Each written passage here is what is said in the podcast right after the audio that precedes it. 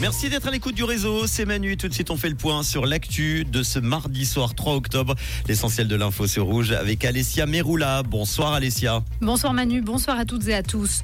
Le lac Léman a été le théâtre d'un exercice de sauvetage grandeur nature aujourd'hui au large de Tonon-les-Bains.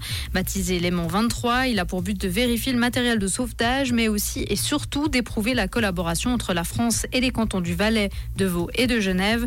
Le bilan de la journée qui doit encore être affiné avec les remarques des observateurs a été de positif.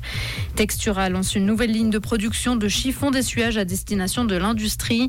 La coopérative vaudoise à but non lucratif collecte quelques 1800 tonnes de textiles par an.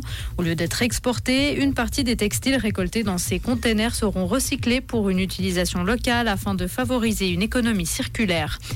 Les HUG ont inauguré leurs nouvelles urgences pour adultes. Ceci après 4 ans de travaux. Agrandi de 1000 m2, le service a été réorganisé pour répondre à l'augmentation constante des consultations. En effet, le service était conçu pour prendre en charge 60 000 personnes par an, alors qu'il en a reçu 75 000 en 2019 et que ce chiffre devrait atteindre plus de 84 000 cette année. Le roi d'Espagne a chargé aujourd'hui le Premier ministre sortant, Pedro Sanchez, de présenter sa candidature devant le Parlement. Cela pour tenter d'être reconduit au pouvoir. Afin d'obtenir la confiance des députés, le socialiste devra disposer du soutien crucial des indépendantistes catalans qui exigent en échange une mesure d'amnistie très controversée. Et on termine avec du sport et du tennis. Yannick Sinner a créé la surprise en sortant le numéro 2 mondial Carlos Alcaraz en demi-finale du tournoi ATP 500 de Pékin. C'est un match en 2-7, 7-6, 6-1. L'Italien retrouvera donc le Russe Daniel Medvedev en finale.